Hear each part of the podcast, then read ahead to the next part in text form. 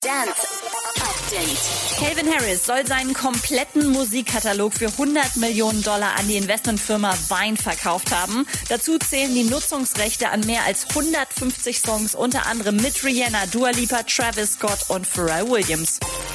Im Rahmen des ADE Talks mit Martin Garrix sind am Freitag einige Details rausgekommen, unter anderem was das Area 21 Album angeht. Da gibt es einige Hinweise. Der erste ist März und der zweite ist Cartoons. Es soll außerdem Mix werden aus Gorillas meets Outcast meets Daft Punk.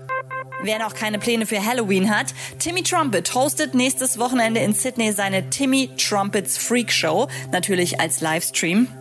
Und die deutschen Dance-Charts sind raus. Joel Corey muss mit Head and Heart Platz machen an der Spitze. Und zwar für Vice und Joker Bra Paradise. Was sonst noch abgeht in den Dance-Charts, erfahrt ihr jeden Freitag ab 18 Uhr auf ilovemusic.de. Da gibt's immer die komplette Top 40. Update mit Claudi on Air.